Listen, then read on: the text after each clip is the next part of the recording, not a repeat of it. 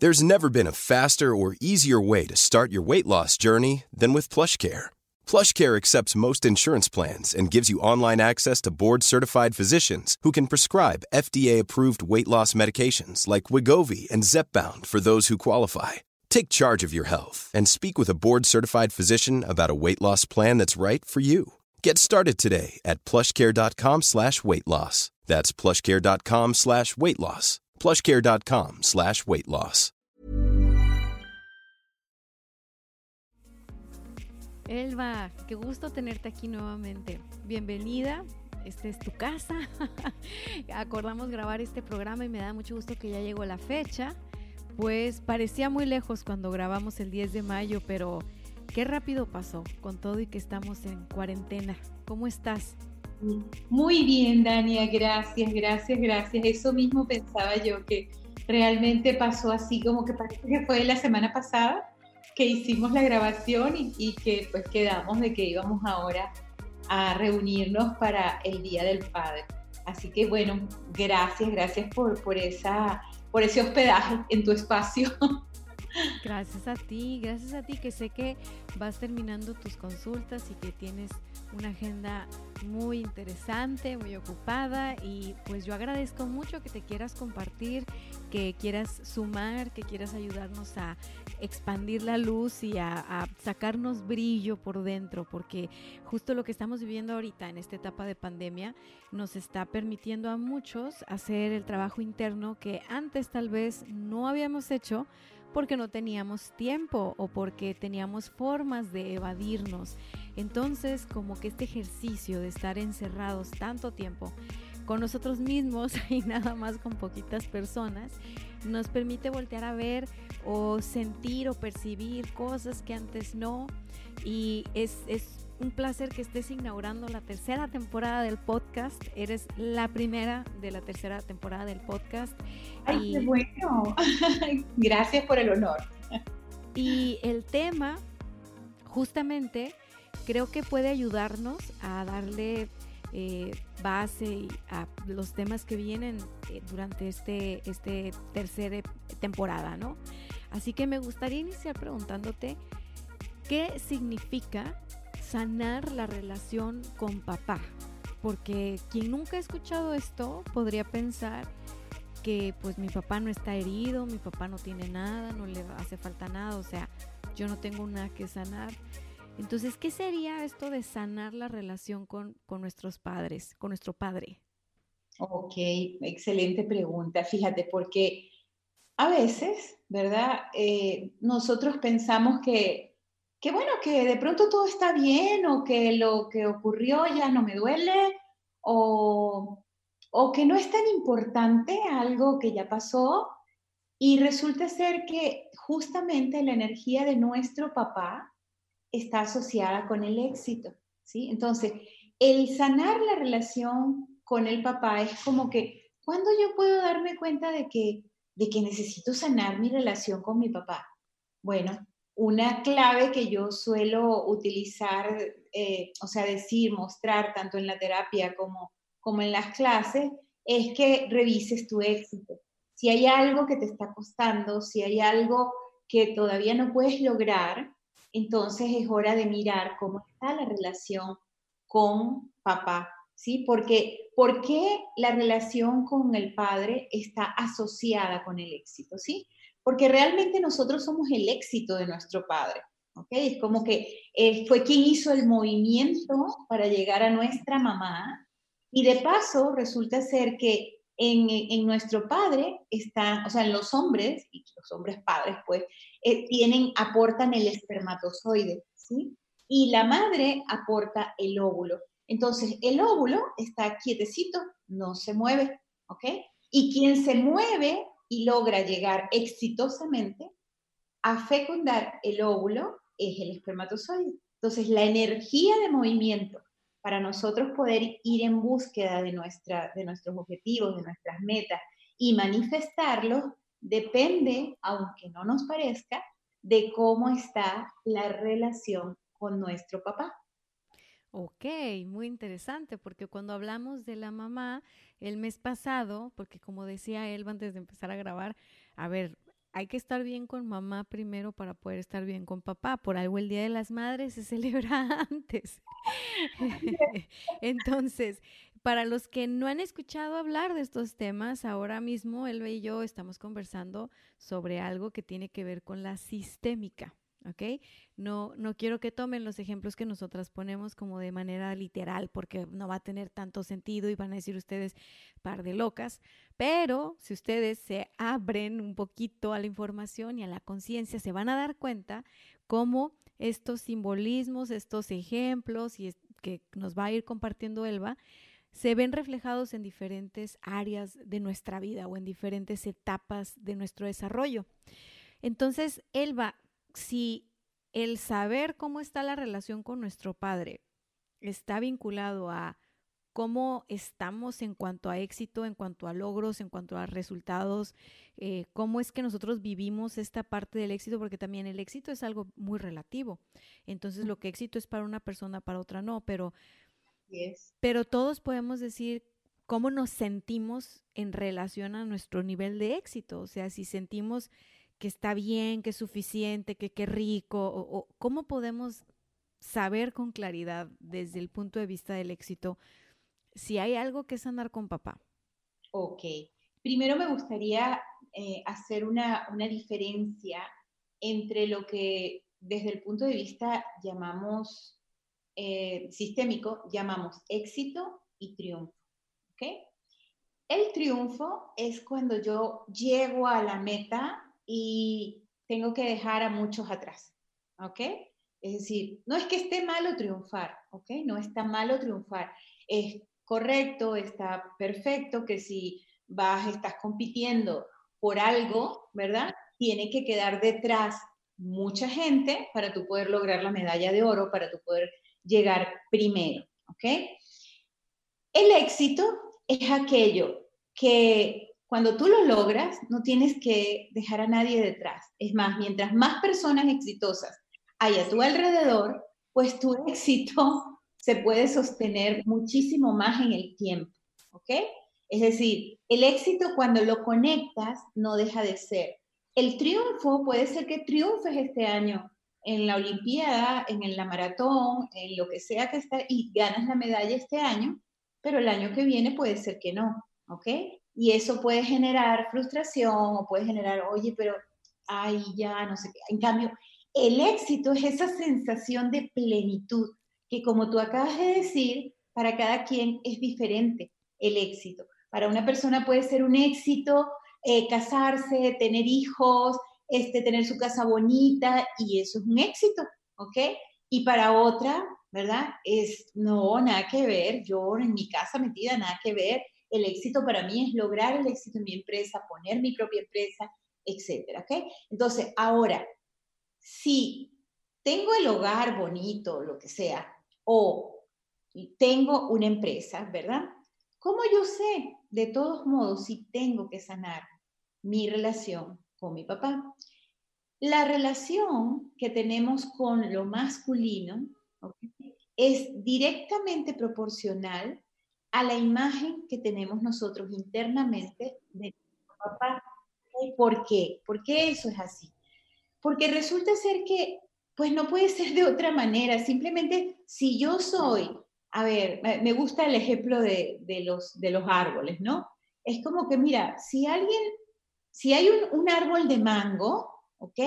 Ese árbol de mango va, lo que va a echar son mangos, no va a echar fresas, melocotones, nada de eso, ¿sí? Entonces, ¿qué ocurre? Que lo que, lo que pasa en mi vida a nivel empresarial o a nivel personal, a nivel emocional, está directamente asociado, ¿sí? A mis memorias internas, a lo que yo, a mi relación tanto con mi madre como con mi padre.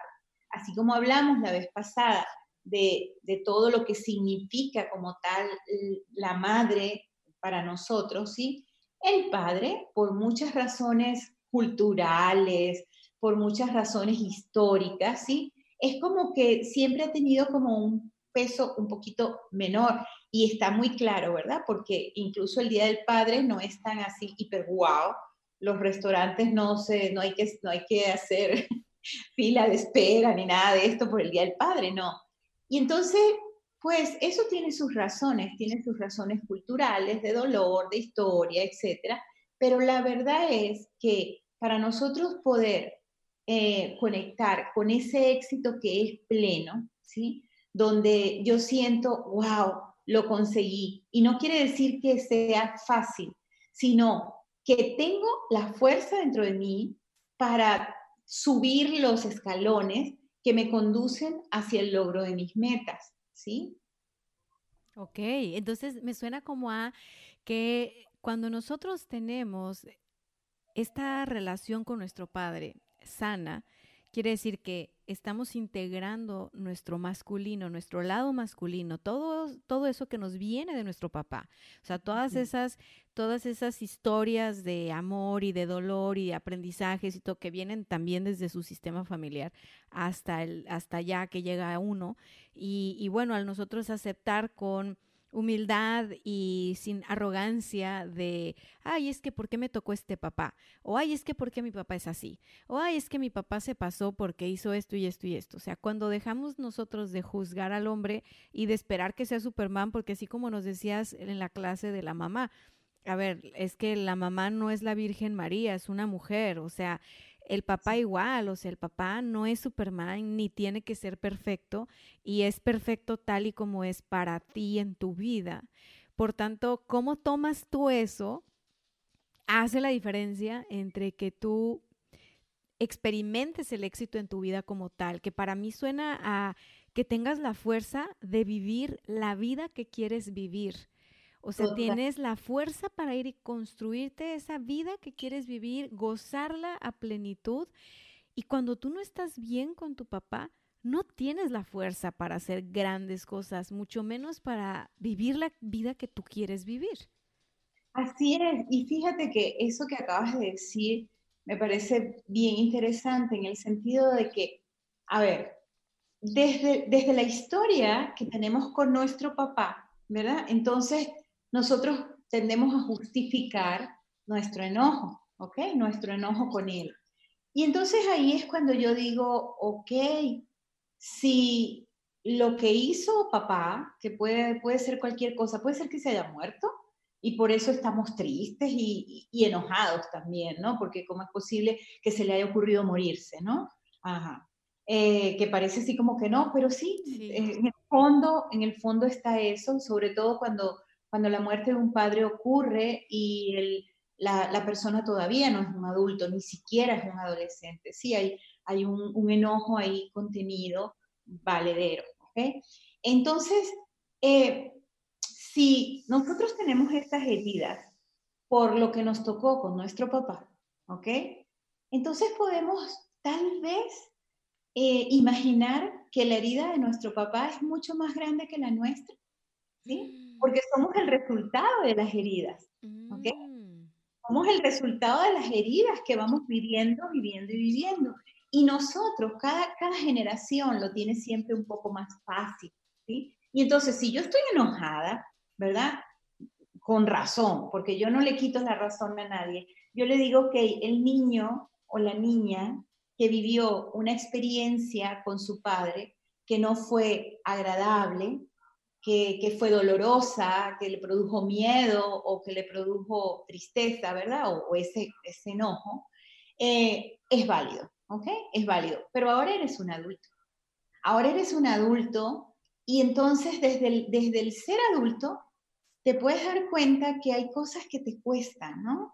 Y que si te cuestan, te cuestan por esa relación que tuviste con tus padres. Entonces, tal vez lo que le cuesta a tu papá y lo que le cuesta a tu mamá, pero en este caso estamos hablando del padre, tal vez lo que le cuesta a ese señor, le cuesta por sus propias heridas, por la experiencia que le tocó vivir, ¿sí?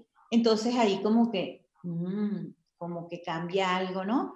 Como que comenzamos a, ubicarnos en el adulto, a, a soltar un poco ese ataque de importancia personal, como digo yo, de creer que mi padre lo que hizo o dejó de hacer, lo hizo porque estaba en mi contra, ¿sí? Sino tal vez lo hizo porque, porque tenía una herida muy profunda es muy probable que haya sido así. Es más, es así. Porque si la herida es profunda, la de nuestro padre es más todavía. Seguro. Oye, no, sí, somos la versión más actualizada del iPhone, entonces, ¿quieres? Esa es mi frase. Oye, Elba, querida, y a ver, los conflictos que puede llegar a tener una hija con su padre son diferentes a los conflictos que llega a tener un hijo con su padre? O sea, ¿el cambio de género hace alguna diferencia? Eh, lo que hace la diferencia es la manera en que, en que lo expreso, ¿no? Porque mis conflictos con mi padre van a determinar mis relaciones con el sexo masculino, no solo con la pareja, ¿ok? Con el tipo de jefes que atraigo, con el tipo de amigos que atraigo o enemigos, sobre todo los enemigos, porque cuando estoy hablando del conflicto me estoy focalizando en, pues lo que, lo que no es grato, ¿no?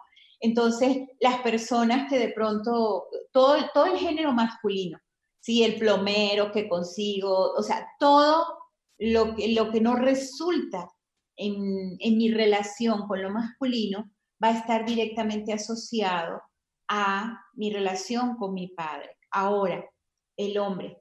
¿Qué pasa con el hombre? El hombre se va a relacionar con lo femenino de acuerdo a las memorias que tiene con su papá. ¿Ok? Entonces, ¿cómo lo, cómo lo hacemos en ambos casos? Por algo que yo llamo por exceso o por defecto. ¿Ok? Por ejemplo, un hombre que tiene una mala relación con su papá porque de pronto su papá fue muy violento, ¿ok? Entonces, ¿cómo es por exceso? Bueno, va a ser violento también y va a justificar su violencia en que eso fue lo que vio, consciente o inconscientemente, sí, es decir, no tiene otra manera de relacionarse e incluso puede ser de esas personas que le dicen, oye, pero ¿y por qué estás tan enojado? Dicen, yo no estoy enojado.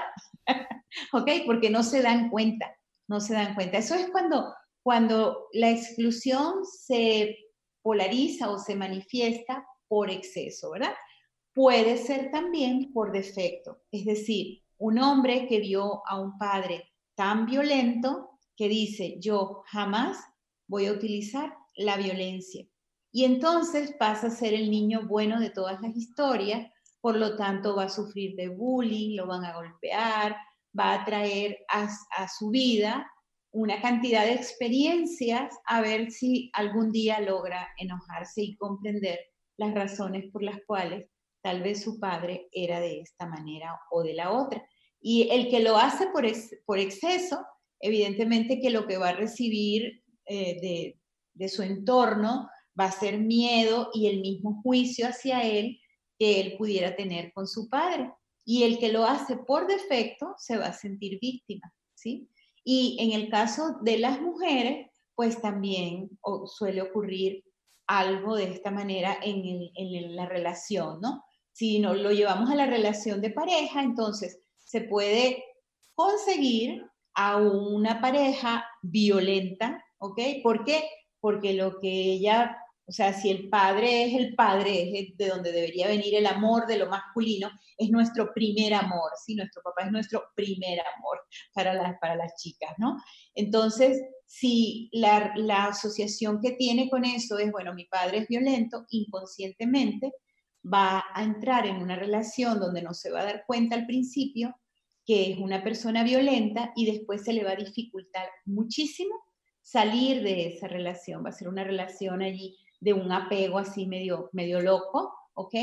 O también puede ser desde el, otro, desde el otro lugar que entonces busque una relación donde necesita, o sea, va, a establecer una relación, en vez de una relación de pareja, se va a buscar a un papá que sí la quiera, que sí la consienta, que sí la ame, ¿no? Y esto podríamos decir, oye, pero qué bien, qué bien buscar eh, a, una persona de esa manera, ¿no? Que lo quiera uno y tal. Al principio resulta ser que, oye, qué bueno, pero un papá, ¿verdad? Cuando nos buscamos un papá como pareja, bueno, el papá también tiene que enseñar, tiene que regañar, ¿ok? Y pues la sexualidad también es algo que se empieza a dejar de lado, ¿no? Entonces, es en, en ambos casos es la misma herida, pero por ser género femenino lo tomamos de una manera, ¿verdad?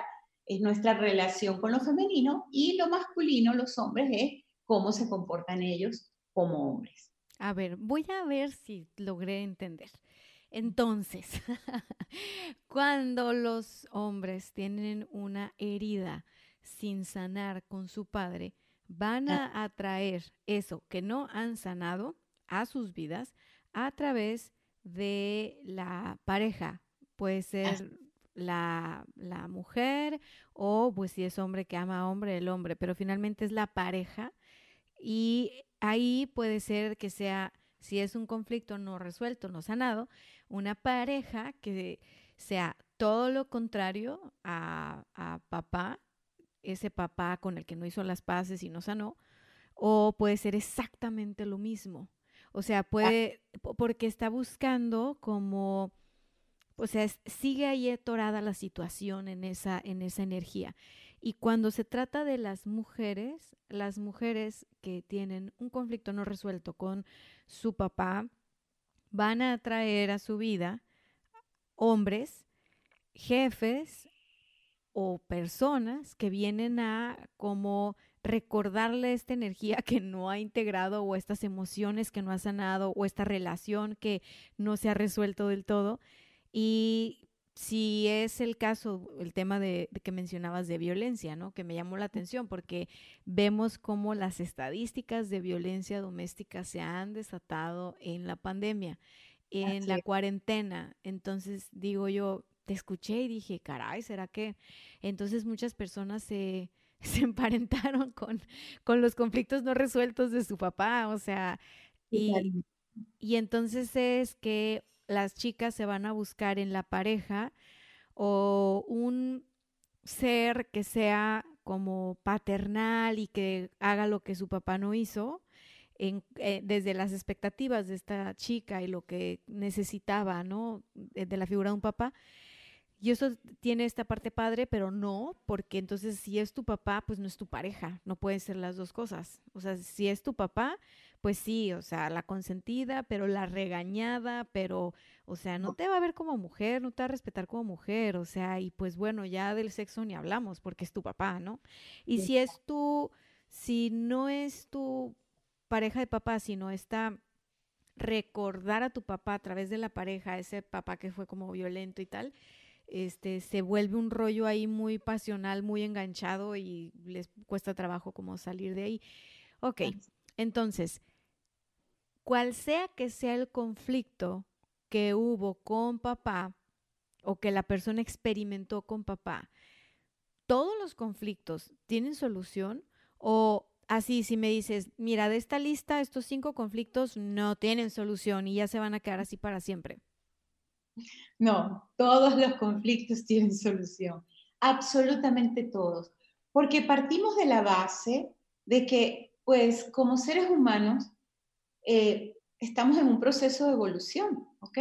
¿Y cómo, cómo evolucionamos aprendiendo las lecciones, ¿sí? Es como que estamos en la primaria. En la primaria tenemos lecciones de primaria, el abecedario, la M con la A, 1 más 1, 2 por 3, etcétera, ¿no? O sea, va un proceso. ¿Qué pasa? Esas lecciones, para cuando estamos en la primaria, ¿verdad? Nos parecen dificilísimas, ¿ok?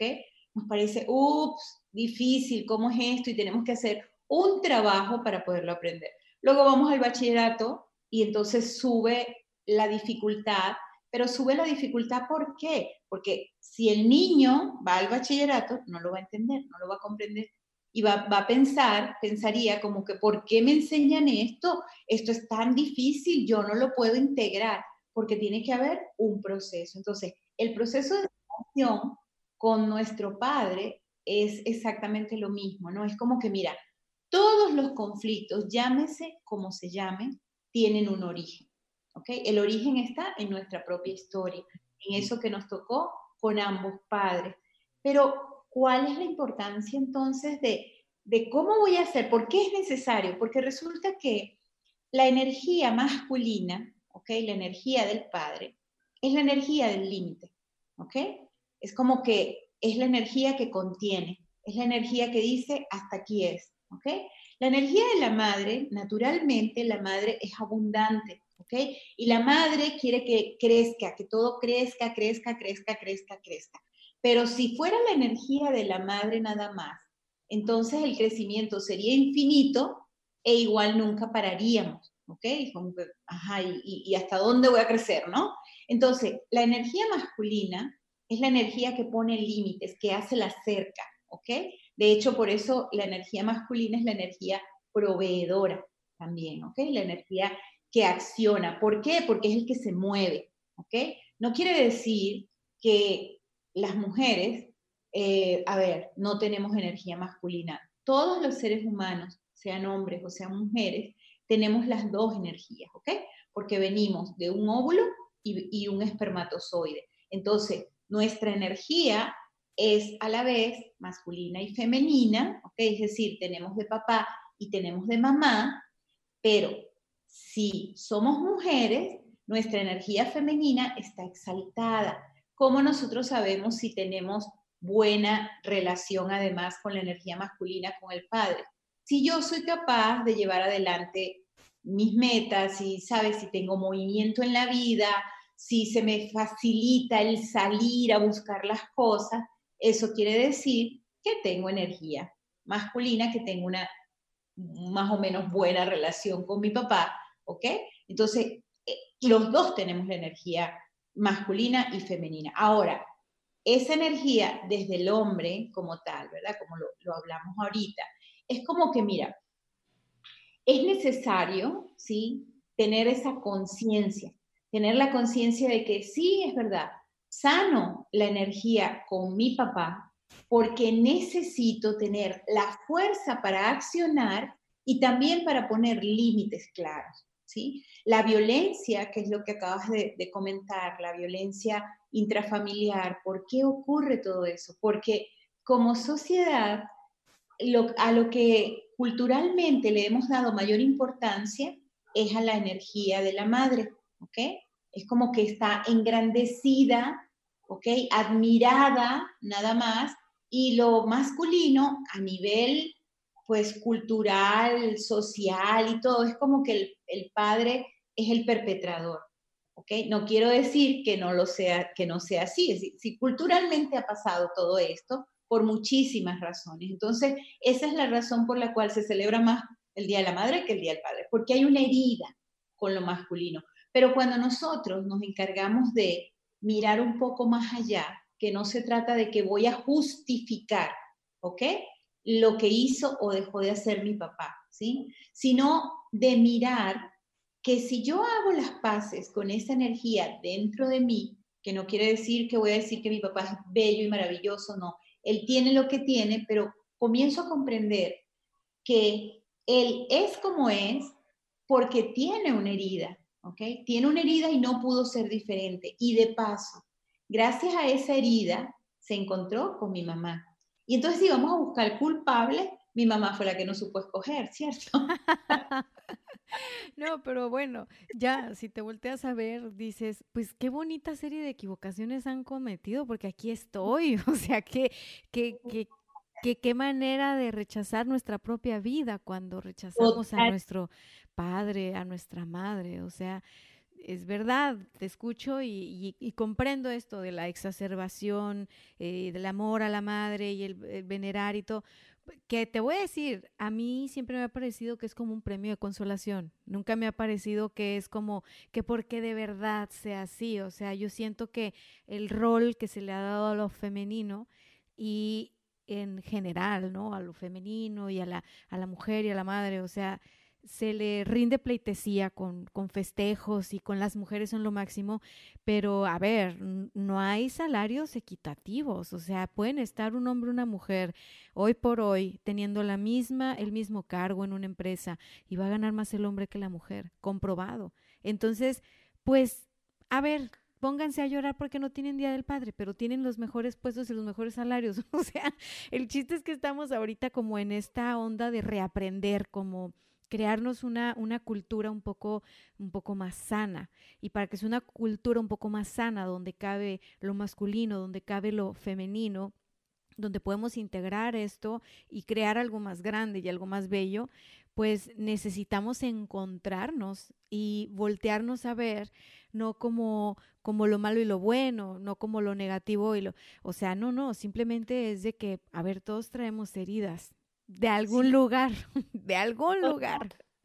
Totalmente, y, y es eso que acabas de decir de, a ver, ya es hora de que nos igualemos, ¿sí? Es decir, de dejar la pelea, porque es bien tonto esto de pelear porque, ay, que si se celebra este día más o que si celebra el otro menos o que lo que sea, porque realmente, como tú acabas de decir, tal vez como premio de consolación, yo diría que el, nuestra cultura, ¿verdad? Nuestra cultura mira a la madre como con lástima, como pobre, sí.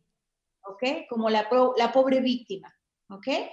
Y realmente cuando de lo que nosotros tenemos que hacernos cargo es que si somos víctimas es porque no hemos sanado un proceso de nuestra infancia, ¿ok?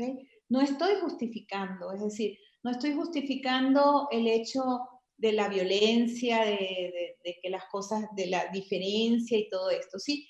Pero resulta ser que quienes tenemos úteros somos las mujeres, ¿sí? Es decir, nosotras somos las que hacemos crecer las cosas, ¿sí? Entonces, no es una justificación esto que voy a decir, pero resulta ser que los machistas y los hombres han sido criados por mujeres, ¿sí? Entonces, mm, pues desde esas heridas ancestrales que venimos manejando, ya es hora de dejar de echarle culpa a un bando o echarle culpa al otro. La herida es igual, tanto lo masculino está profundamente herido como lo femenino también está profundamente herido. Entonces, desde mirar compasivamente, o sea, y para eso, por supuesto, se requiere mucho trabajo personal, porque una cosa es eh, hablarlo, ¿sí? Y, de pronto escucharlo y algunas personas dirán, oye, qué bonito. ¿Y cómo se hace eso, no? ¿Cómo, cómo se prepara el pastel? ¿Sí? Y después, ¿cómo me lo como? Y otras personas dirán, uy, pero eso es bien extraño, o sea, ¿cómo que, cómo que somos iguales? ¿Cómo que aquello, no? Entonces, la responsabilidad ¿verdad? De cómo eh, el mundo nos va a ver de ahora en adelante a cada género, depende de lo que nosotros logremos hacer hoy para comprender que la herida es igual para los hombres como para las mujeres, ¿sí? Porque mientras estemos tomando partido y estemos diciendo que es que los hombres, no sé, son los que ganan más o esto, aquello, no nos miran y no, pero ¿y nosotras qué hemos hecho? Porque no hemos tenido la fuerza, ¿sí? Para tomar nuestro lugar y para demostrar que es a través del amor, ¿no? Es decir, que el amor realmente tiene fuerza. La razón es porque estamos profundamente enojadas, ¿sí? Con la energía masculina, con nuestro padre, con lo que ocurrió. Y desde allí hay una exclusión en nosotras. Entonces, esa exclusión nos hace débiles, ¿sí? Y digo nosotras porque por esto de que me gusta asumir la responsabilidad como mujer, Exacto. De, hacer crecer exactamente este tipo de energía de conciliación, porque nos toca. La reconciliación surge en el corazón de las mujeres, pero igual los hombres, ¿ok? Tienen esa misma herida con sus propios padres, ¿ok? Tienen esa herida con sus padres porque entonces ven a su mamá como la víctima al papá como el agresor, como el culpable, etcétera. Sí, el malo de la película es el papá y la víctima es la mamá. Casi siempre en las novelas, en las películas, eso, eso es con lo que crecimos. Y me gusta mucho lo que nos estás diciendo, porque sin, sin sin entrar en, un tema de polemizar, que además las cosas están tan polarizadas afuera, me gusta mucho cómo te asumes parte de, sin que necesariamente tú tengas un problema con tu papá, ¿no? O sea, porque el hecho de que yo no tengo un problema con mi papá no significa que la realidad es que el colectivo sí tiene una herida masculina. O sea, a mí me decían, este, que, que la marcha y que no sé qué y que ta, ta, ta. Y yo yo respeto todas las expresiones, pero mi trabajo o lo que a mí me vibra, desde donde puedo aportar valor para sanar y, sanar entre todos y entre todas, no es justamente ese canal. Yo me encuentro buscando otros canales, pero eso no nos hace indiferentes. Eso, eso vamos, o sea, cada quien en el sistema está formando como su, su granito de arena. Y, y lo que nos dices de sanar al padre, hombres o mujeres, hombres y mujeres, porque en, en, el cuento que nos echaron a todos y lo que luego reproducimos en las historias de nuestros padres, que a veces, ojo, ¿eh? a lo mejor no pasó como tú crees que pasó.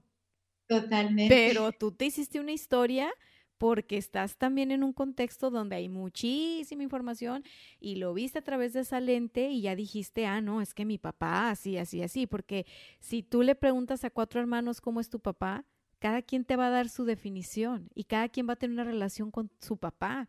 Y tú vas a decir, oye, ¿por qué este no? Y este sí, y no sé qué. Pues porque cada uno de esos cuatro hijos tomó algo distinto y tomó la fuerza cuando quiso tomarla. Entonces esto es muy bonito porque realmente sí podemos hacer algo, incluso no nada más por preocuparnos del éxito en nuestra vida, ¿no? Así de, bueno, voy a sanar la relación con mi papá porque si no, no voy a vivir la vida que quiero vivir. O sea, ok, que eso nos motive. Pero otra cosa que nos puede motivar es que si todos en lo individual hacemos el trabajo uno por uno, colectivamente lograremos ir sanando esa herida que por años no se ha logrado sanar a la fuerza de los gritos, de los golpes, de la violencia. O sea, tenemos que encontrar más formas. Y creo que esta es una que podemos hacer desde casa encerrados en cuarentena.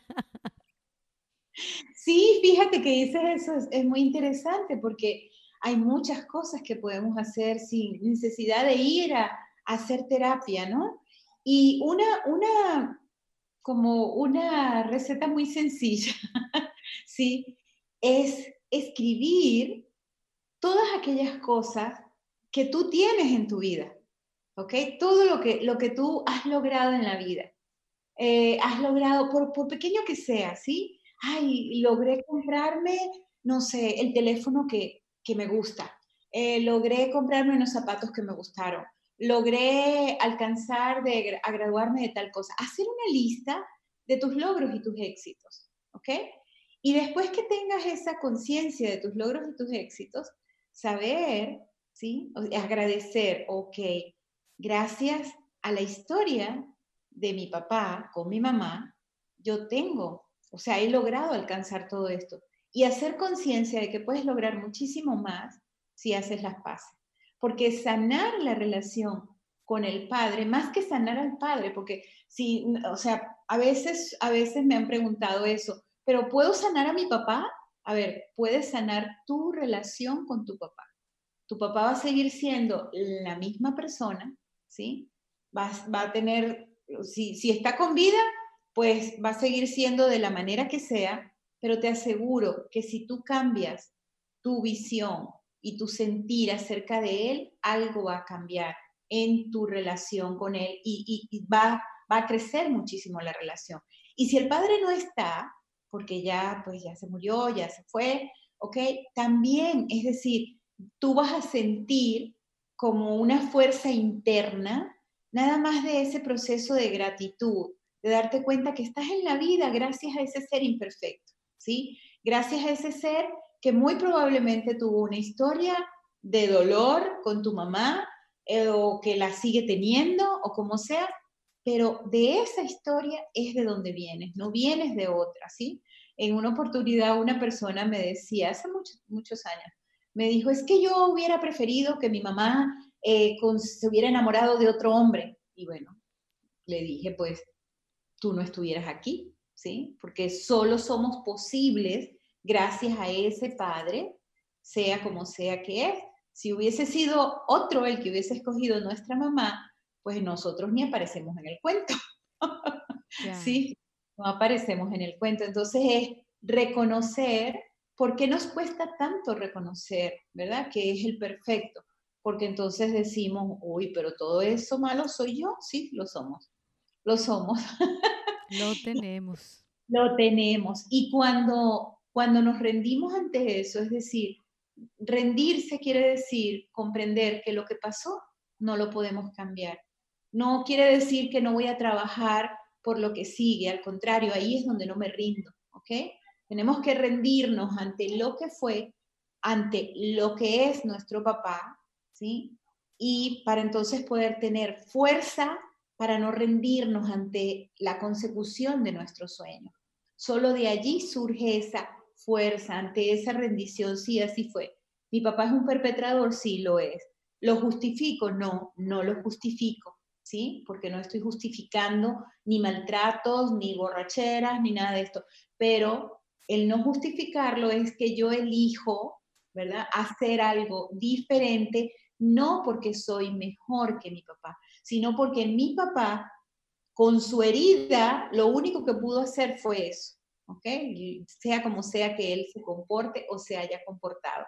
Y lo mejor de ese comportamiento es que un día se encontró con esa señora que es nuestra mamá y aparecimos nosotros en el cuento, ¿sí? Entonces, de ese instante, y me encantó eso que tú dijiste, de que bueno, es que nosotros ni siquiera sabemos si la historia que nos han contado es verdad, ¿ok? Porque por eso a cada quien le gusta un color diferente. A mí me gusta el fuchsia, al otro le gusta el naranja, al otro aquello. ¿Por qué? Porque tenemos una manera de percibir el mundo completamente distinta.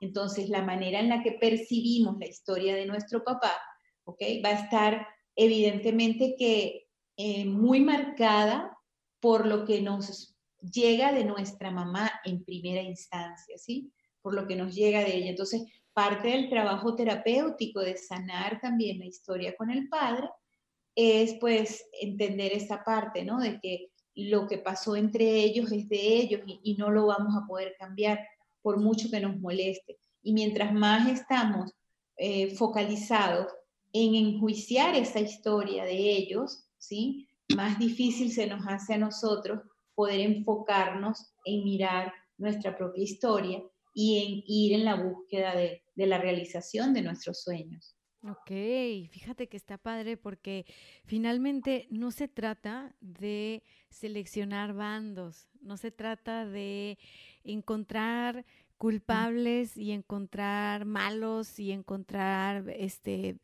víctimas, y o sea, finalmente no estamos en la vida para nosotros darle lecciones a nuestros papás. O ah, sea, realmente no estamos en la vida para enseñarles, porque gracias a todo lo que hicieron y dejaron de hacer, nosotros estamos aquí. Y si ellos lo hubieran hecho diferente, nosotros no estuviéramos aquí.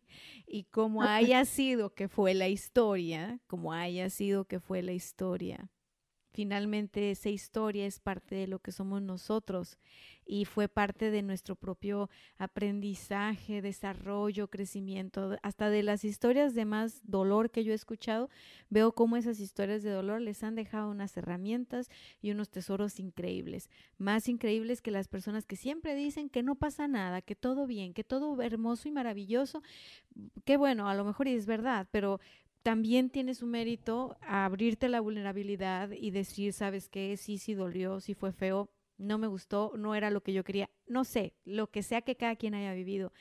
Sin embargo, si yo atravieso un poco este campo de la emoción y de lo que sentí y de lo que, vamos, puedo observar todo esto que me dejó esa experiencia, todo esto positivo que gané de eso. O sea, yo yo creo que en la medida en que nosotros nos permitimos sentir lo que se siente, una experiencia determinada, ¿no? En la medida en la que nosotros nos permitimos fluir como tal y tener como toda la foto, en lugar de andar como gerentes de la tienda, eso está sucio, eso levántalo, esto no sé qué, esto no sé qué, o sea, eh, la experiencia cambia brutalmente y de repente te das cuenta que todo el tiempo has estado rodeada de seres extraordinarios en tu vida y son extraordinarios porque son justo lo que tú necesitabas, ni más ni menos. No, no porque tengan súper talentos, súper dones o sean súper estrellas o no, lo que pasa es que lo, lo extraordinario es que tenemos eh, dentro de nosotros, en nuestro ADN, en nuestra historia personal, en nuestra historia familiar, en eh, nuestros padres, tenemos tanta fortaleza tanta, tantos regalos, tanta fuerza, tanto que nos permitiría ir por la vida de nuestros sueños, vivir la vida de nuestros sueños. Si tan solo dejamos de pelearnos con el pasado, si tan solo dejamos de pelearnos, porque si tú estás en la pelea por el pasado, toda tu fuerza está en el pasado, no tienes fuerza para ir al futuro, no tienes fuerza para ir por lo tuyo. Entonces, lo, como dice la canción de reggaetón, lo siento, lo que pasó, pasó. lo que pasó, pasó. Así es, y sobre todo que en lo que pasó está la semilla de tu posibilidad de servirle a la vida con éxito, porque toda persona, toda persona que está realmente al servicio de la humanidad y que es fuente de inspiración para muchos, es porque ha tenido una herida, ¿sí? Porque ha tenido algo que ha podido trascender y entonces inspira a los demás. Oye, a mí me pasó esto, pero realmente fue como genial después de haberlo transformado, ¿ok? Y el proceso de transformación evidentemente es doloroso, ¿ok? Pero luego entonces puedes inspirar a los demás. Es como a mí me gusta decir que ahorita con todo esto que está pasando, como lo, lo hablaste al principio, de que oh, nos mandaron a casa, ¿no? Como que a ese proceso de introspección. Entonces yo digo que ahorita estamos en el, ahorita estamos en la crisálida, ¿ok? Es como que veníamos como gusanitos inconscientes, come, come, come, come, come, come, come, ¿ok? Y tomar conciencia porque era necesario, pues. O sea, es un proceso que no es que está mal, ¿sí? No es que está mal tampoco que enjuiciemos a nuestros papás, que no sé qué. No, eso es un proceso por el cual hay que pasar, es natural, pero llega el momento, ¿sí? En el que si quieres que te salgan alas, tienes que hacer un proceso de introspección, ir adentro de ti para revisar precisamente tus historias, ¿no? A ver qué es lo que pasa, qué, qué gané con esto, qué gané con esta experiencia dura con mis padres, para entonces yo poder ponerla al servicio, ¿sí? De los demás. A mí me gusta a veces ser media abogada del diablo por esto de, bueno, de la visión sistémica, ¿sí? Y allí entonces, pues el ejemplo mayor, ¿ok? Que no diríamos que tiene que ver con el Padre, pero sí, por una frase ahí al final, eh, es, es la, el ejemplo que el Maestro Jesús vino a traernos, ¿sí? Es decir, si el Maestro Jesús no hubiese pasado por todo lo que pasó, ¿cómo nos íbamos a enterar nosotros, verdad? De toda su grandeza. ¿Cómo nos íbamos a, cómo íbamos a admirarlo hoy en día? ¡Wow! Resucitó, ¿sí? Y resucitó después de qué? De un proceso duro de crucifixión. Y algo que humaniza, ¿sí? Que nos, que nos mostró, si, si en todo su mensaje nos mostró el, que el perdón era el, camino, que el amor, que incluso dijo que lo que él hizo, mucho más grande lo podíamos hacer nosotros, en la medida de que aumentara nuestro nivel de conciencia y todo, ¿verdad? Y resulta ser que allí en la cruz, ¿sí? Él también dudó del amor del Padre, ¿sí? Porque dijo, y eso no lo estoy inventando yo, dijo, Padre, ¿por qué me has abandonado? ¿Sí? Eso es equivalente a lo que nosotros podemos decir con nuestro Padre. Padre, ¿por qué me has tratado tan mal si yo soy buena? Padre, ¿por qué te, te moriste cuando yo era pequeña? O padre, ¿por qué le pegaste a mi mamá? O padre, ¿por qué esto y por lo otro?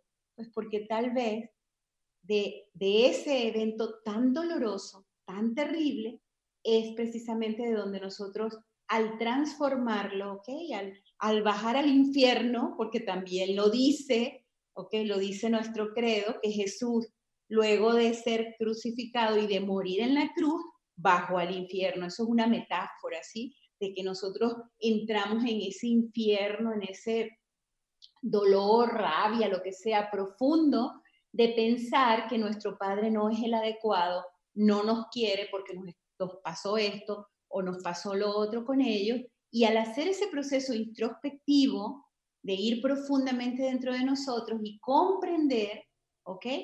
Lo, realmente que ahí es donde está la misión, entonces podemos después salir al mundo con esas alas maravillosas de mariposa, ¿ok? Y no es que quiero decir que no me quiero igualar a Jesús, pero así como Jesús resucitó, ¿ok? Y, y cambió la historia del mundo, o sea, hay muchos maestros importantísimos en la humanidad también, como Buda, Krishna y otros, otros más, pero la importancia del Maestro Jesús es que incluso, o sea, puso un parteaguas en la historia, ¿sí? La historia se divide en antes de Cristo y después de Cristo. Entonces, qué interesante que cuando nosotros, ¿verdad?, podamos hacer esos procesos de verdad comprometidos de sanación con la historia de nuestros papás, nuestra historia sea un antes de comprenderlo y después de comprenderlo, ¿sí? Yo lo digo así para mí, es decir, mi vida es una vida antes de mis comprensiones sistémicas y otra completamente después de esto, ¿sí? Y es decir, una imagen y una fuerza de vida completamente diferente antes de comprender esto, de la historia de nuestros papás, y otra después, ¿ok? Al dejar de culparlos y comprender que pues simplemente son seres humanos, no, no dioses. Y que los errores que ellos, que nuestro padre pudo haber cometido, ¿ok? Pues seguramente yo voy a cometer muchísimos más, o ya los he cometido también. Sí, claro. Y es que, ¿sabes qué? Yo veo que las lecciones vienen de diferente manera para todos, según lo que todos necesitamos experimentar. Hablábamos al principio de que el padre es el que pone los límites. Y no significa eso que tal vez tú tuviste un papá que se paraba con reloj, a ver, mijito, párate, este, ahora esto y lo otro, no tenías un entrenador, ¿no? A lo mejor en casa, o sea, tal vez tu papá se le olvidaba llevarte a la escuela, tal vez tu papá se le olvidaba recogerte a la escuela, ¿no? Pero entonces tú, ¿qué aprendiste? A poner límites. Hey, yo salgo hasta ahora. Hey, pasen por mí. Hey, e, entonces no es que es literal, o sea, cuando yo hablo de regalos, no es que son regalos de, bueno, ya eh, me crucificaron y al tercer día me están esperando con bombos y platillos, o sea, no es así la cosa. Y, y muchas veces las personas que están tan enojadas o tan heridas con sus papás todavía, escuchan algo como lo que estoy diciendo ahora y lo primero que dicen, claro, es que tú tuviste un papá increíble. Y yo digo, no, no tuve un papá increíble, tengo un papá increíble. Y justo un papá del cual yo aprendí de diferentes maneras unas didácticas, otras creativas, otras no, otras así de o lo haces o lo haces. Y yo le preguntaba, ¿pero por qué? Porque soy tu padre. Y no sabes, o sea, ¿no? Pues tú, me, o sea, tú eres mi terapeuta, o sea, sabes el nivel de rebeldía que llevo dentro, ¿no? Entonces, que mi papá me dijera eso, este, pues no sé, chica, era, era, ahora es gracioso, antes no, obviamente, estando en la escena de porque soy tu padre. Entonces yo siempre decía, no es justo, ya azotaba la puerta y me iba, ¿no? Porque yo siempre estaba en ese, en ese rollo con mi papá y con mi mamá de a ver, yo puedo, yo soy grande, o sea, hace poco me contó mi mamá que me quise ir con ellos a, a un show, que ellos iban a un show en un, en un bar con un comediante y que yo tenía dos años y le dije a mi mamá, ponme tus zapatos y ponme, o sea, el vestido y me pintas y no se van a dar cuenta a los dos años. Y que yo me quedé enojadísima porque ellos no me llevaron con ellos. O sea, yo me sentía así como una más del club, ¿sabes cómo? Eran, eran mis compas, pues. Entonces fui creciendo y fui viendo que no eran mis compas. De hecho, uh, pues no sé, hay una carta mía como a los siete años que quién escribe eso a los siete años. O sea, ya entendí que yo soy la hija y tú eres el papá. O sea, no he entendido nada. reclamo. Eh, sí, pero dije yo qué monada, o sea, qué monada. Y, y es padre poder ver en el pasado y decir, oye, a ver, mi papá, imagínate, hizo lo mejor que pudo con lo que tenía a la mano cuatro hijos, esto y lo otro. Y el papá que sea que cada quien tuvo fue exactamente lo mismo. Hizo lo mejor que pudo con lo que tuvo. Y si a veces el tema fue que te dejó y, y se fue, es que tal vez eso fue lo mejor que te pudo dar, haberse ido. Entonces, voltear a mirar nuestra historia y verla desde la posibilidad de que eso que nos ha hecho sufrir por tantos años y eso que nos hemos contado tantos años, tal vez fue lo mejor que nos pudo haber pasado. Nos cambia la perspectiva de una manera brutal. Nos da la oportunidad de reencuadrar y decir, bueno, eso fue hasta aquí. Entonces ahora hay un parteaguas, como dice Elba, antes y después. Y me encanta tu, tu ejemplo de Cristo, porque yo, yo, soy, yo soy Jesus Lover. Yo digo que, que fue un excelente coach, o sea, dejó demasiada evidencia, demasiada evidencia de que era un excelente. Yo digo que la programación neurolingüística nació con Jesús. Sí, sí. El mejor maestro de programación neurolingüística. Sí, no, sin duda, sin duda. A mí, a mí eso me, me, me, me queda claro. Y, ojo, muchachos, muchachas, no se sientan mal si ustedes tienen ahí un, un, rollito con su papá. O sea, todos tenemos historias y por más que uno está trabajando en su persona, en, en desarrollarse, en salir adelante, en sanar historias y todo, de repente te pueden llegar memorias de, no sé, un día estabas en el Oxxo, tenías 11 años, no te compraron un chocolate y te enojaste y pensaste que era el peor papá. O sea, esas, esas cosas que tú registraste en tu vida como un evento muy traumático, cuando eres un adulto y estás listo para verlas y listo para sanarlas, van a regresar y se van a presentar. Y quizá desde una mirada más amorosa y una mirada más compasiva hacia ti y hacia tu padre, puedas tú dar un salto de conciencia cuántico. Y entonces esta historia donde ese hombre este, fue un abusador y fue lo peor y entonces tu pobre madre, o sea, tal vez ahora hasta resignificas los personajes y dices, mira mi mamá, qué abusada, o sea, ella sabía cómo hacerle para que él esto y lo otro, o sea, era un monstruo, pero ella lo domaba. Mira, saqué lo de mi mamá. También. Qué fuerza, ¿no? O sea, y mira mi papá, o sea, según esto, este era el malote, pero mira mi mamá lo que le daba la gana con... Y empiezas a ver a los personajes desde todos sus matices y te juro que llegó el día en el que dices, estoy muy confundida, no hay ni buenos ni malos, o sea, me rindo con su historia, quédense con sus personajes, no hay ni buenos ni malos y lo más importante, yo en tu lugar no sé qué hubiera hecho, tal vez hubiera hecho lo mismo o no hubiera podido con la historia. Gracias porque te la aventaste tú. Y entonces ahora yo con eso puedo intentar algo distinto. Ni siquiera mejor, ni siquiera peor. Así es, diferente.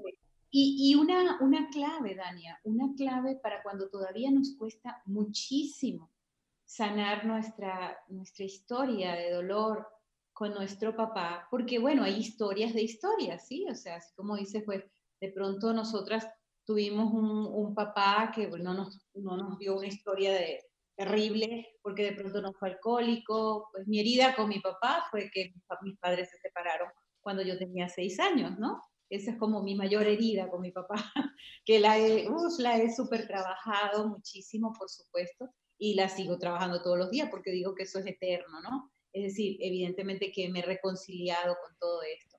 Pero cuando nos sigue costando muchísimo esa historia con nuestro papá, es porque evidentemente pues lo miramos como papá, ¿sí? Entonces, la clave es, míralo como hijo, míralo ah. como hijo, ¿sí? Porque si tú tienes una, un dolor con tu padre, ¿ok? Ok, es válido, como digo. Pero entonces, ok, es tu historia con él, pero ahora mira cuál es su historia con su propio padre, ¿sí? Y entonces míralo como hijo. Y entonces si tú tienes un dolor, te vas a dar cuenta que tal vez el dolor de tu padre es mucho mayor.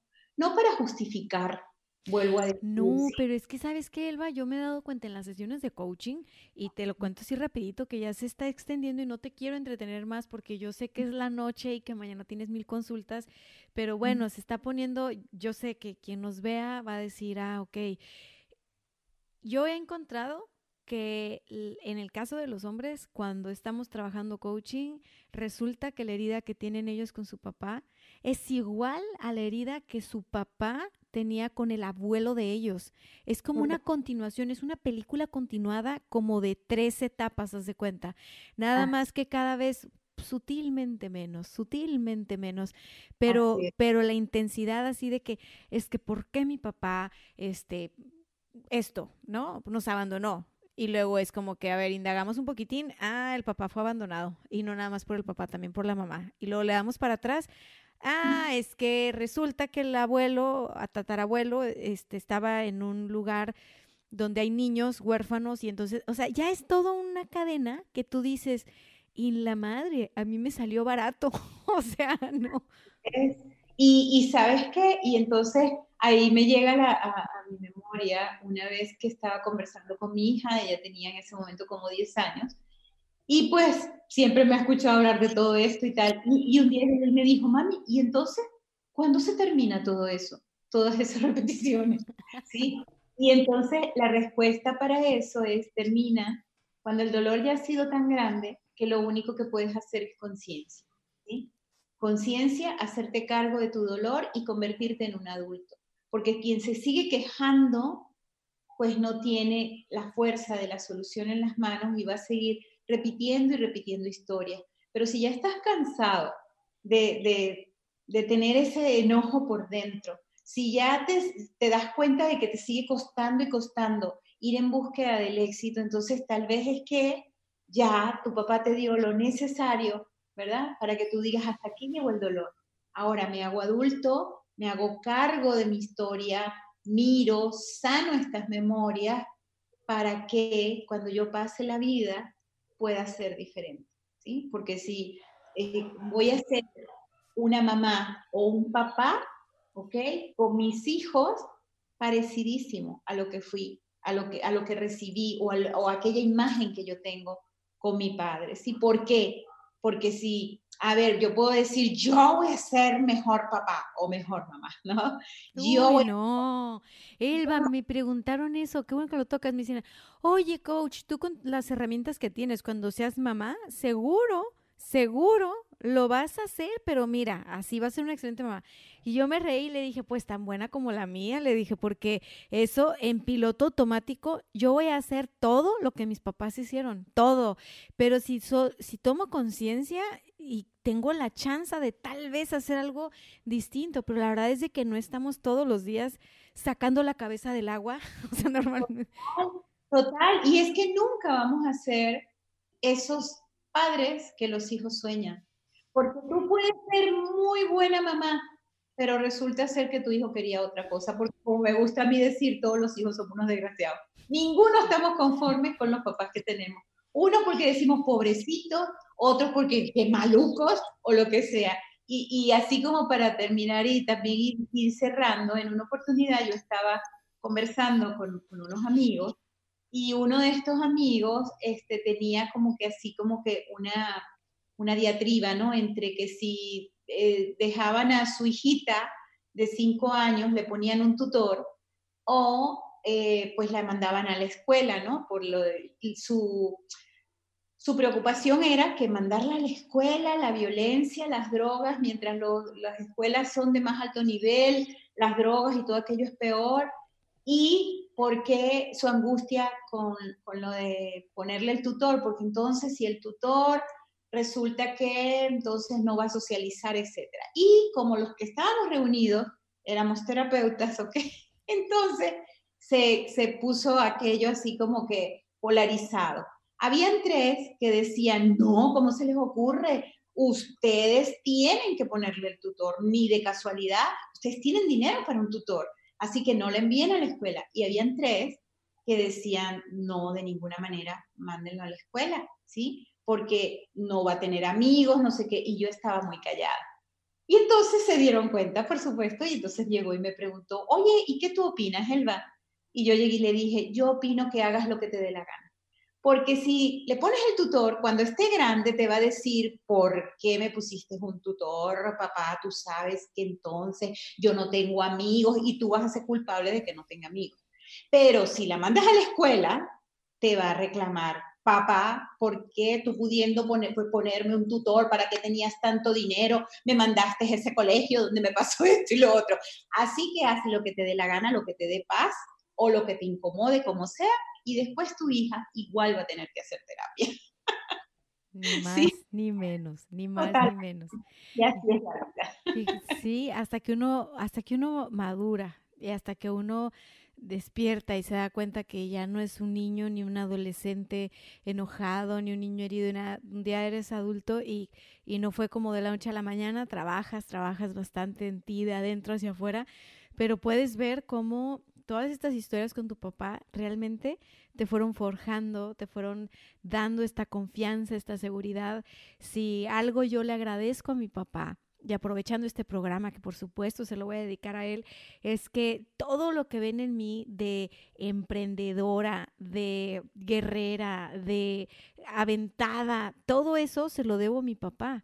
Todo, absolutamente todo. O sea, jamás yo me sentí insegura de proponer algo y, que no sentirme apoyada, ¿sabes? O que fuera un impedimento, o no, o sea, jamás. La frase que yo recuerdo de mi papá siempre ha sido como, y ya grande, ¿eh? cuando empecé a, estudiar cosas que tenían que ver con el desarrollo personal y, y, que yo iba descubriendo cosas de mí y de toda mi historia familiar, este, había quien no le gustaba del sistema, o sea, había quien del sistema me dijo, no voy a decir para que no se sienta nadie, pero decían, no abras puertas, no abras puertas, porque eso que tú estás estudiando, o sea, como quien dice, va a venir a desmadrar el sistema, ¿no? O sea, lo que...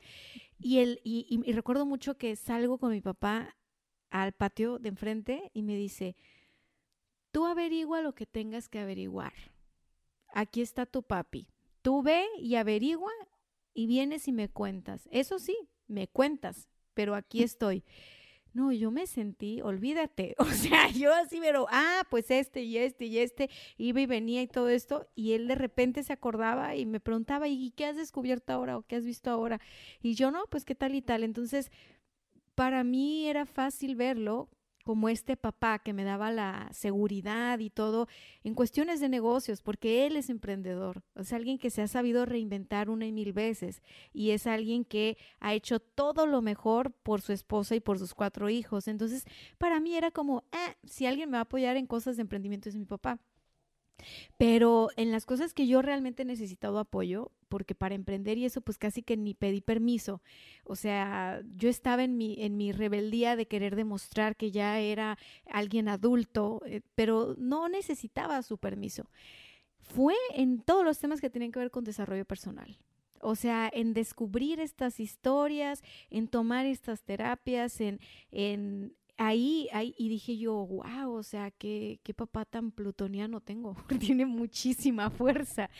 Y, y, y, me encanta, me encanta ver cómo en mí están tantos aciertos, virtudes, cosas positivas de mi papá y tantas negativas, porque cuando me enojo, me enojo como él y de repente me dicen, ay, te pareces mucho a tu papá. Y yo digo, ay, ¿será? Según yo me parezco a mi mamá.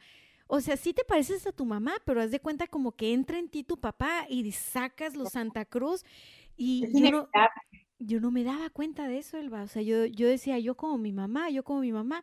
No, no, ese carácter tajante y decisivo y no, es así o así. Es una frase muy de mi papá. ¿Es esto o es esto? O sea, no te andes con... Entonces yo de verdad que digo, mira, si en la adolescencia o en la infancia algo percibí que no me gustó, o algo este, yo comprendí diferente, es como, no, pa, estamos en paz. O sea, y gracias y lo tomo y wow, o sea, qué, qué, qué ser tan grande y tanto que le puedo seguir aprendiendo porque el hecho de que tú hagas las paces con tu pasado no, no tiene que ver con que ya en el futuro ya es un santo y todo está perfecto, sino ya lo vamos viviendo desde otro lugar de, de, experiencia y él va para, para dejarte ir a conciliar el sueño con Morfeo. Me gustaría que nos dijeras qué es, qué es ese, ese libro que tú nos puedes recomendar para las personas que quisieran trabajar la relación con su padre, sanar la relación con su padre. A lo mejor aquellas mujeres que están experimentando parejas de violencia o aquellos hombres que están experimentando parejas donde pues están anulados y están reprimidos y todo este rollo. O sea, ¿qué libro está bueno? Ok, les voy a hablar de un libro, les voy a recomendar un libro que se lee así de rapidito y que pues yo, yo siento que cuando, lo, cuando nos metemos profundamente, es decir, nos metemos profundamente porque al, niño que vive dentro de nosotros le gustan los cuentos, ¿sí? Eh, nuestro inconsciente asimila a través de las metáforas. Hay un libro que tiene que ver con la energía masculina y se llama El Caballero de la Armadura Oxidada. ¿sí? Ah, ok. Y de verdad que es, es un libro muy sencillo, pero habla precisamente de esa coraza que lo masculino se coloca, ¿ok? Por su propio dolor y porque es necesario en un momento para poder salir a la vida, para poder salir a la guerra, para, y, la guerra, a ver, no es literal también, me encanta cuando dices eso de, y no es literal, total, no es literal, ¿sí? Pero cuando leemos ese cuentecito, ese cuentito, Eh, y después, si queremos analizarlo, pues nos vamos a dar cuenta que nuestro papá tenía o tiene una armadura, ¿ok? Y esa armadura, evidentemente, que produce eh, una herida o lo que sea. ¿Y qué ocurre? Que si esa misma armadura que vemos allá, la ponemos nosotros en nuestro corazón para no permitir que fluya el amor hacia nuestro Padre, ¿sí? Y esa armadura la pone quién? La pone el niño que necesita protegerse, la pone el adulto que ya quiere salir a la guerra y a decir, ta, ta, si no es, ¿ok? Y solo el adulto es quien finalmente se puede despojar de la armadura, ¿sí? Porque nosotros como adultos, cuando hemos sanado la relación con nuestro papá, ¿sí? Entonces entendemos que de verdad ya no tenemos que andar con ninguna armadura, porque la, defensa, ¿okay? aquello que, nos permite defendernos, va a estar siempre allí sin que se, se, enquiste, ¿no? Como una armadura que no se puede quitar, que no la podemos quitar, porque no se quita de paso, porque es como que si me la quito me muero del dolor, ¿ok? O si me la quito voy a tener más movilidad y voy a matar a alguien de tanta rabia o, o algo así, ¿no? Entonces, pues mi invitación es a que pues se lean ese librito, está bien cortito, es interesante, tiene que ver con la herida de lo masculino, ¿verdad? Y ahora, ¿qué pasa? Que podríamos decir, bueno, pero es que mi papá tiene que sanar como sanó el caballero de la armadura. No, somos nosotros quienes tenemos que sanar, ¿sí? Somos nosotros quienes nos tenemos que hacer cargo, porque el éxito es nuestro, quienes queremos alcanzar el éxito somos nosotros. Nuestros padres ya hicieron lo que les tocó. Una de esas cosas, pues traernos a nosotros a la vida, ¿no? Ah, y así es, total. Y tienen más años de vida que los que tenemos nosotros, ¿no? Tantos como hayan tenido en el momento en el que nos concibieron, ¿ok? Entonces, sanar esa herida con el Padre va a determinar mi camino de aquí en adelante. Yo puedo eh, eh, justificar que me va mal en este camino porque mi papá fue así, o puedo tomar esa herida, ¿verdad? Y transformarla completamente y entonces hacer algo grande. Pero como me gusta decir, no lo hacemos porque si logramos el éxito, entonces eso quiere decir que nuestro papá lo hizo muy bien. Mira, es que sí tiene, está pegado, está pegado finalmente. Me ha gustado mucho cómo, cómo nos llevaste al cierre de esta conversa. Eh, Elba, la verdad que siempre tus metáforas sirven mucho, mucho, mucho para aprender y yo te quiero agradecer. Fíjate que ese libro de la armadura dorada está súper suboxidada, está súper, es que después ya es dorada, ¿no? Ya después, ya que, ya que es el trabajo el caballero, lo leí, no sé, en la secundaria o en la prepa, o sea, pero nunca, nunca había caído en cuenta, porque pues bueno, a esa edad yo que iba a saber, que tenía que ver con la energía masculina. Y, y, sí me acuerdo que era un cuento que te echabas de volada y lo voy a volver a leer ahora, ahora que lo mencionas. Este, Elba, pues agradecerte mucho. Me gustaría mucho que nos compartieras cuáles son los tres regalos que te deja tu papá. Ay, qué bello. Gracias, gracias por permitirme honrar a mi padre, que ya no, no está con vida, ¿sí? Eh, yo digo que uno de, uno de sus grandes regalos fue el que me enseñó en una oportunidad que yo estaba eh, comprando un regalo, ¿sí? Y estaba pensando en si el dinero me iba a alcanzar o no. y él llegó y me dijo, no le pongas precio al amor, ¿sí? No ah. pongas precio al amor. Y eso transformó mi vida completamente, porque evidentemente que no tenía que ver con que si yo tenía o no tenía dinero, pero él pudo de alguna manera profundizar en mi alma y ver como mi angustia, ¿no? De cómo yo quería valorar o no aquel, aquel objeto que iba a regalar. Y entonces me, me dijo eso, no le pongas precio al amor, eso es uno de sus grandes regalos. El otro regalo eh, es esa capacidad de, de comprender ¿sí? lo que está ocurriendo en el otro sin decir ni siquiera una palabra. Para mí eso me ha ayudado tremendamente en esto que hoy en día es mi pasión, ¿no? que es servir a las personas a través de, de poderlas escuchar, esa escucha. Y por otra parte, también que es como, sí, echarme flores, pero las flores pues vienen de él. Y eso encanto, sí. Mi papá era un ser encantador, era un hombre que, aunque yo no canto como cantaba él, pero mi papá era un hombre súper encantador, que sus amigos lo adoraban, lo respetaban muchísimo, lo admiraban muchísimo. Y en una oportunidad, una, una gran amiga que no lo llegó a conocer, pero yo llegué y le mostré una foto de mi padre y me dijo, tiene su misma sonrisa y su mismo encanto. Entonces, esos son, esos son los regalos que me dejó mi padre, los más puntuales, me dejó muchísimo, pero esos, gracias por permitirme honrarlo a través de, pues, de tu programa y de esas personas que te miran a ti y que, bueno, que ojalá puedan en un momento también sentirse así como tan orgullosos de tener un rasgo de su padre y esos regalos con conciencia de su padre. Muchísimas gracias, Dania.